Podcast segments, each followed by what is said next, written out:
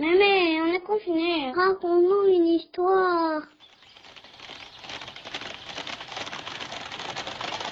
Une histoire Vous voulez une histoire? Une histoire. Avec des aventures, des duels, des trahisons, de l'amour, des souterrains et de l'honneur, des guerres de religion, des rois félons et des ribaudes héroïques.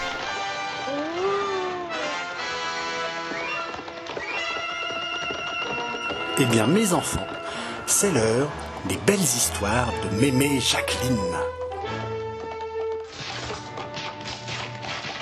Aujourd'hui, Mémé Jacqueline vous lit Les Pardaillants, une histoire de Michel Zévaco.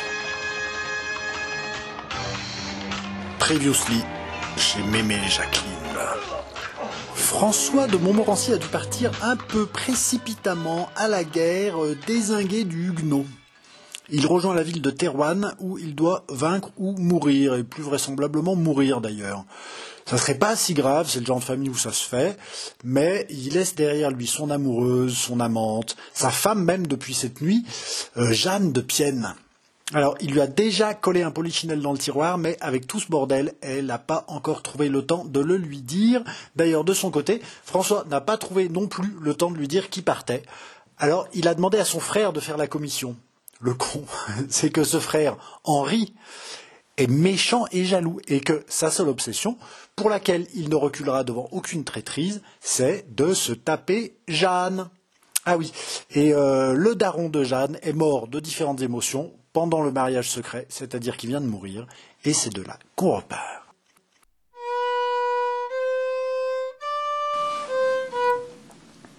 Chapitre 4 Le serment fraternel Le corps du seigneur de Pienne, revêtu de ses habits de gala, les mains croisées sur son épée nue, comme une statue de tombeau, avait été placé, selon l'usage, au milieu de la salle d'honneur, sur un petit lit de camp.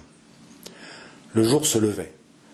Jeanne, toute pâle de cette nuit qu'elle venait de passer à veiller son père, se dirigeait vers la fenêtre qu'elle entr'ouvrit. Une minute, son regard erra sur la sereine et radieuse nature, les arbres en fleurs, les bourgeons qui éclataient, les haies pleines de gazouillis d'oiseaux, et sur tout cela, le soyeux et léger azur d'un ciel d'avril, tout baigné de pureté, tendre comme un sourire de la vie maternelle et consolatrice. Jeanne se retourna vers le mort. Deux larmes perlèrent au bord de ses cils.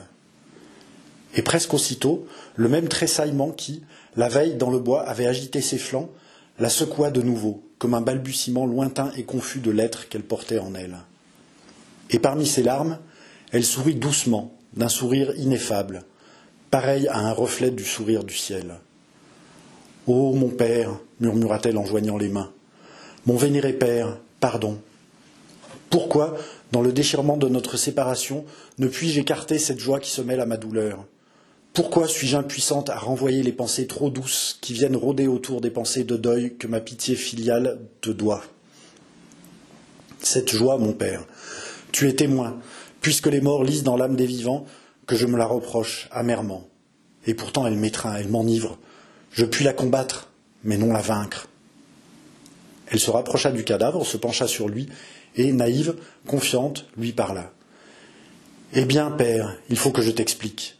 Ne crois pas que je, que je, sois la fille dénaturée, qui ne souffre pas lorsque son vieux père la quitte à jamais. Écoute-moi.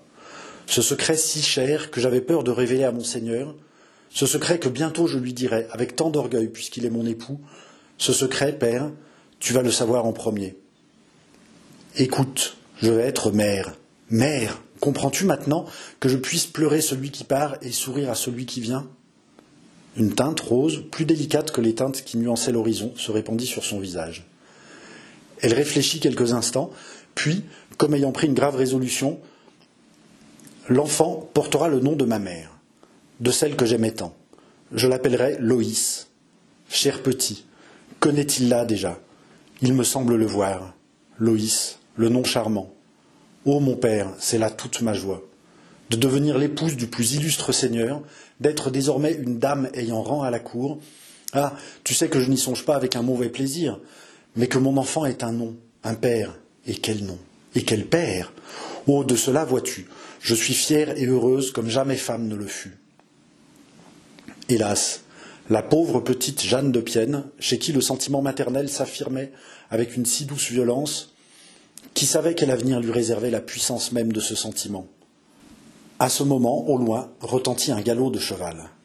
Le voilà s'écria la jeune femme dans un élan de tout son être. Ses yeux se fixèrent sur la porte qui allait livrer passage à son cher François. Cette porte s'ouvrit. Jeanne, qui allait s'élancer, demeura pétrifiée, et un grand frisson glacial la parcourut. Le frère de François parut. Henri de Montmorency fit trois pas, s'arrêta devant elle, la tête couverte, sans s'incliner. Madame, dit-il, je suis porteur de nouvelles que j'ai juré de vous transmettre dès ce matin, sans quoi vous ne me verriez pas ici, en un moment pareil, à la place de celui que vous attendiez. Jeanne demeura tremblante, pressentant un malheur. Brusquement, Henri ajouta François est parti cette nuit. Elle laissa échapper un faible gémissement. Parti, dit-elle timidement, parti, mais pour revenir bientôt sans doute. Aujourd'hui même, peut-être? François ne reviendra pas. Ceci fut dit avec la cruelle netteté d'une sentence de mort. Jeanne chancela et porta ses deux mains à son sein palpitant. La pensée funeste que François l'abandonnait se présenta à elle. Ses yeux hagards fixèrent sur Henri, qui poursuivit rapidement. La guerre se déchaîne. François a sollicité et obtenu l'honneur de se porter dans Thérouanne pour y arrêter l'armée de Charles Quint. Arrêter l'empereur avec une poignée de cavaliers, c'est vouloir mourir. Je vous dois toute ma pensée, madame, la pensée de mon frère, pris malgré lui dans une inextricable situation, placé dans l'alternative de désavouer un mariage qu'il regrette ou d'encourir la disgrâce du connétable, François a choisi de tous les suicides le plus glorieux, mais aussi le plus sûr. Jeanne devint aussi blanche que le cadavre de son père. Un cri terrible jaillit de sa gorge. Elle s'abattit sur les genoux, et dans l'atroce douleur qui faisait bondir son cœur, dans la foudroyante catastrophe qui la terrassait, un mot, un seul, résuma, condensa tout son désespoir. Mon enfant, mon pauvre enfant.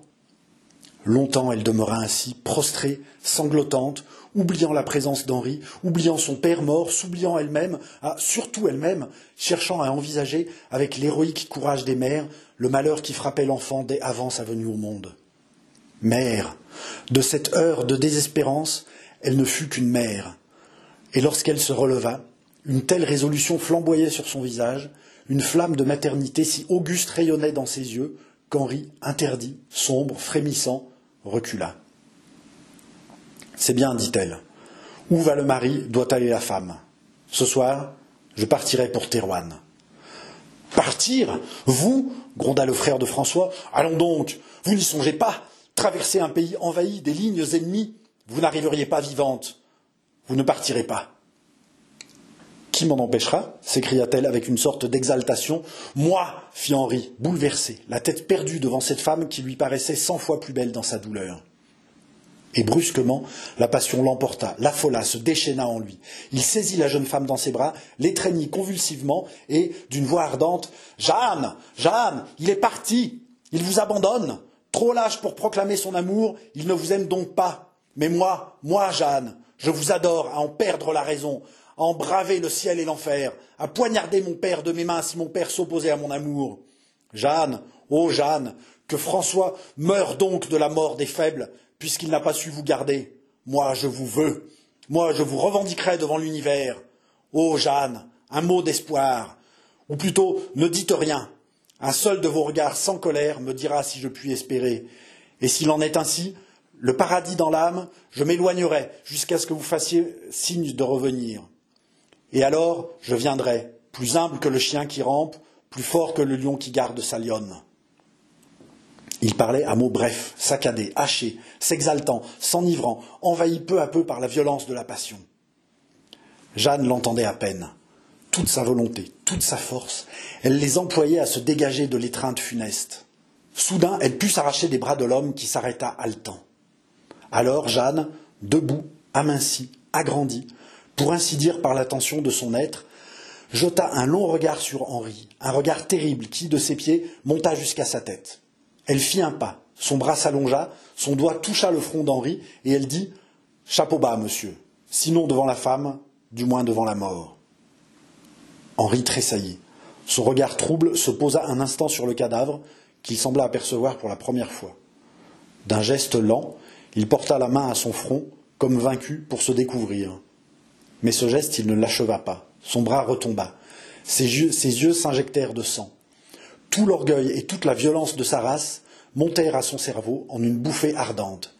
Et sa rage de se sentir dominé, de se comprendre si petit, fit explosion. Par la mort diable, savez-vous, madame, que je suis ici chez moi, et que, seul après mon père, j'ai le droit d'y demeurer couvert? Chez vous? s'écria la jeune femme sans comprendre.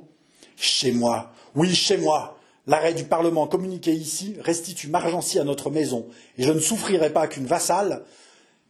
Il n'acheva pas.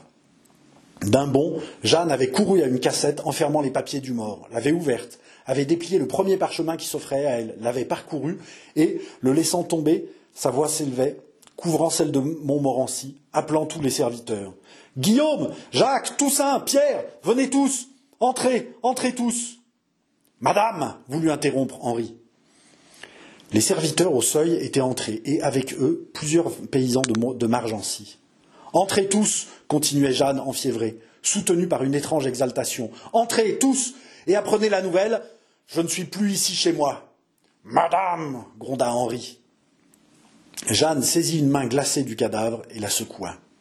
N'est-ce pas, mon père, que nous ne sommes plus ici chez nous? N'est-ce pas qu'on nous chasse? N'est-ce pas, père, que tu ne veux pas rester une minute de plus dans la maison de ta race maudite? Allons, vous autres, n'entendez-vous pas que le seigneur de Pienne n'est plus ici chez lui et qu'on chasse ce cadavre? Dehors, dehors, je vous dis. Les joues brûlantes, les pommettes pourpres, les yeux en feu, la jeune femme courait d'un serviteur à l'autre, les poussait avec une force irrésistible, les plaçait autour du lit de camp, et quand la manœuvre fut prête, elle fit un signe. Huit hommes saisirent le lit, le soulevèrent sur leurs épaules, et les autres se formèrent en cortège, avec de sourdes malédictions, Jeanne marchant en tête. Henri, comme dans un cauchemar, vit le cadavre franchir la porte, puis Jeanne disparaître, et, au loin, dans le village, il n'entendit plus qu'un sourd murmure d'imprécation. Alors, violemment, il frappa le sol du pied, sortit, sauta sur son cheval, et furieusement, ventre à terre, il s'enfuit. Jeanne, en arrivant chez la vieille nourrice, où elle avait ordonné de porter le corps, tomba à la renverse, écrasée, anéantie, sans une larme, la force factice qui l'avait soutenue jusque-là, soudain brisée. Presque aussitôt, une fièvre intense se déclara. Elle perdit la connaissance des choses, et seul le délire témoigna qu'elle vivait encore.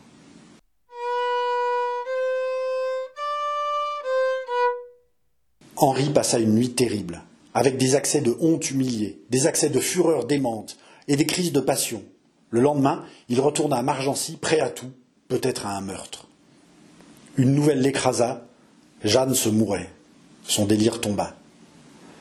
Dès lors, il vint tous les jours rôder autour de la maison paysanne. Cela dura des mois. Près d'une année s'écoula. Une année atroce pendant laquelle la passion s'exaspéra, pendant laquelle aussi il apprit tout à coup que Thérouanne avait succombé, que la place avait été rasée, que la garnison avait été passée au fil de l'épée, que François avait disparu. Disparu. Mort peut-être Il l'espéra. Oui, dans l'âme de ce frère, germa, grandit et se fortifia l'abominable espoir. François avait été tué, cela devait être. Et il en eut l'irrévocable conviction, le jour où quelques hommes d'armes, exténués, amaigris, en lambeaux, passèrent par Margency et s'arrêtèrent au manoir. Il les interrogea. Ils racontèrent la prise de Thérouanne, la cité incendiée, rasée, le grand massacre de la garnison. Quant au chef, quant à Montmorency, disparu. On ne savait ce qu'il était devenu. Et leur opinion se résuma très ferme mort. On l'avait vu, un moment, derrière une barricade, que plus de trois mille assaillants attaquaient. Et, tranquille désormais, Henri se mit à rôder autour de la maison, attendant patiemment que Jeanne fût enfin guérie. Un jour, onze mois après le départ de son frère, il aperçut enfin Jeanne dans le pauvre verger de la vieille nourrice. À la palpitation de son cœur, il comprit que l'amour était tout puissant en lui. Jeanne était en grand deuil. De son père ou de François, nul ne le savait. Seulement, elle tenait dans ses bras un enfant, qu'elle serrait passionnément sur son sein. Henri s'en retourna lentement, combinant un plan. Enfin, Jeanne était guérie. Enfin, il allait pouvoir agir. C'était simple, enlever la jeune femme et l'emmener de force au manoir, l'emporter comme les hommes primitifs devaient emporter dans leurs bras velus la femme choisie. Le crime arrêté, étudié dans tous ses aspects, Henri se sentit plus calme qu'il ne l'avait jamais été depuis un an. En arrivant dans la cour d'honneur, il vit un cavalier tout poudreux qui venait de mettre pied à terre. Henri pâlit. Pourquoi? Il n'eût su le dire. Mais il lui sembla que cet homme avait une figure joyeuse, qu'il était porteur d'une nouvelle qu'il devait croire heureuse, et il n'osait l'interroger. Mais à peine le cavalier l'eut-il aperçu qu'il se dirigea vers lui, et, d'une voix paisible, il dit en s'inclinant Monseigneur François de Montmorency, délivré de sa captivité, sera, après-demain, dans le manoir de ses pères. Il m'a fait l'honneur de m'envoyer en avant pour prévenir de son arrivée son bien-aimé frère et toutes les personnes qui lui sont chères. Ce sont ses paroles expresses. Henri devint livide. Dans un éclair, il entrevit son frère se dressant en justicier, le frappant du coup mortel. Puis un afflux de sang empourpra son visage et fit ses lèvres toutes violettes. Il leva le poing au ciel et râla Malédiction Puis il s'abattit tout d'une pièce, foudroyé, assommé comme un bœuf à l'abattoir. Chapitre 5 Loïse pendant quatre mois, Jeanne avait lutté contre la mort. Dans la pauvre chambre de paysan où on l'avait couchée, elle se débattit des jours et des nuits contre la fièvre cérébrale qui devait ou la tuer ou la laisser folle de la vie de tous. Elle ne mourut pas, elle ne devint pas folle. Au bout du quatrième mois, elle était hors de danger, et la fièvre avait disparu pour toujours. Dans un grand lit, les yeux attachés aux poutres noircies par le temps, Jeanne passa alors de longues années dans un silence effrayant. Pourtant, quand elle était seule, elle prononçait tout bas de vagues paroles de tendresse, d'une infinie tendresse adressée à qui elle seule le savait. La maladie, cependant, l'avait brisée. Une insurmontable faiblesse la clouait dans ce lit où elle avait tant souffert. Deux autres mois s'écoulèrent ainsi. Un matin d'automne, comme la fenêtre ouverte laissait entrer le soleil d'octobre, doux comme un adieu de l'été, Jeanne se sentit plus forte et voulut se lever. La vieille nourrice l'habilla en pleurant de joie. Une fois debout, Jeanne essaya d'aller jusqu'à la fenêtre, dont la gaie clarté l'attirait. Mais à peine eut-elle fait deux pas qu'elle porta vivement les mains à ses flancs et en poussant un cri de détresse. La première douleur de l'enfantement venait de lui infliger cette redoutable morsure qui est le suprême avertissement de la vie sortant de ses limbes. La nourrice la coucha. Bientôt, des déchirements plus profonds se produisirent dans l'être de la jeune femme. Les douleurs se succédèrent plus violentes.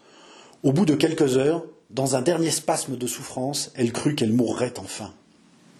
Quand elle revint à elle, quand elle put soulever ses paupières alourdies, quand elle put regarder, un long frémissement de joie et d'amour la fit palpiter tout entière. Là, tout contre elle, sur le même oreiller, ses deux poings minuscules solidement fermés, ses paupières closes, sa petite figure blanche comme du lait, rose comme une feuille de rose, ses lèvres entr'ouvertes par un faible vagissement, l'enfant, l'être tant espéré, tant adoré, l'enfant était là. C'est une fille, murmura la vieille nourrice, avec ce sourire baigné de pleurs que les femmes ont devant le mystère de la naissance. Loïse, balbutia Jeanne, dans un souffle imperceptible. Et avec l'étonnement infini, le ravissement extasié des jeunes mères, elle répéta Ma fille, ma fille. Elle tourna son visage vers l'enfant, n'osant le toucher, osant à peine bouger, et souriante, bégayant des choses très douces, elle l'enveloppa de la caresse de son regard. Et tout à coup, elle éclata en sanglots. Pauvre adorée, pauvre mignonne innocente, c'est donc vrai, tu n'auras pas de père. Alors, avec des précautions de douceur, Jeanne approcha ses lèvres du visage de sa fille. L'enfant vagissait délicatement, et soudain son poing s'ouvrit, sa main s'abattit sur la tête de sa mère, ses doigts saisirent avec énergie une mèche de ses cheveux fins, et, sous le baiser maternel, comme si elle fût enfin rassurée, la frêle enfant s'endormit subitement.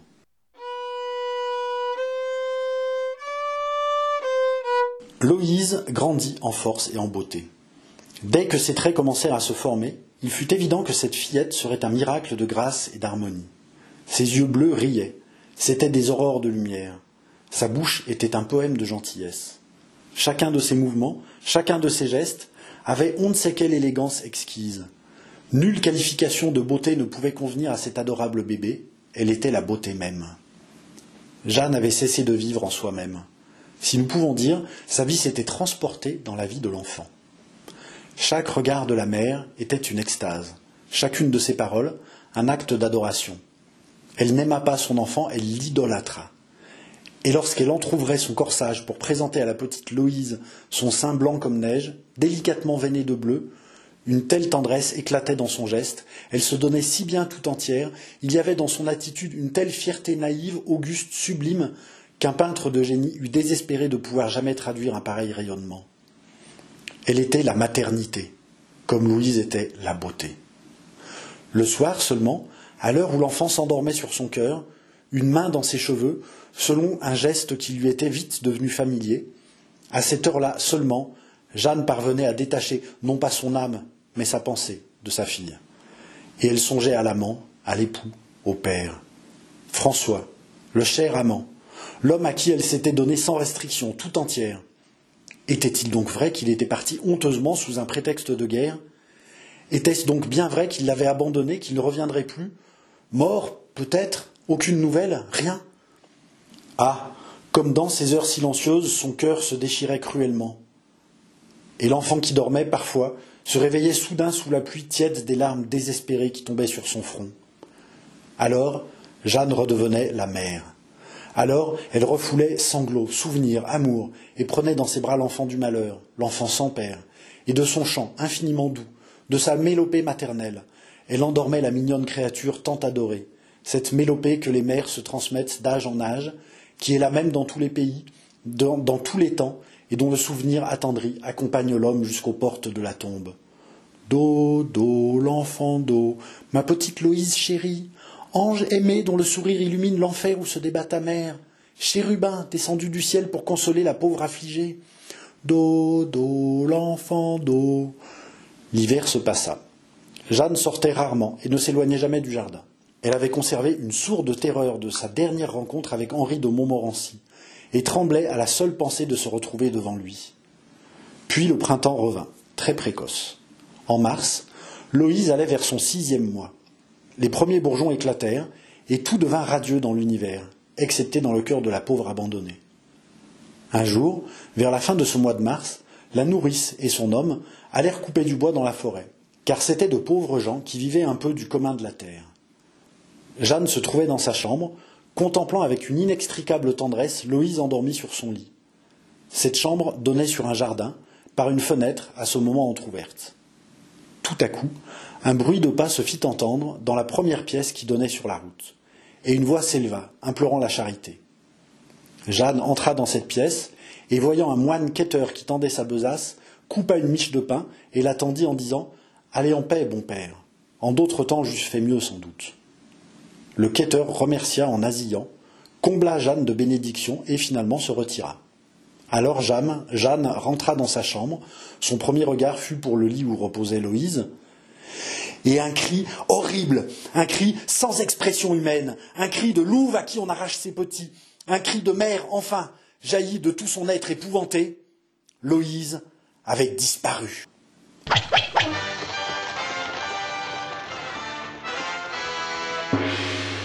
Le prochain épisode, c'est demain à 9h30 sur les ondes de Radio Canu 102.2.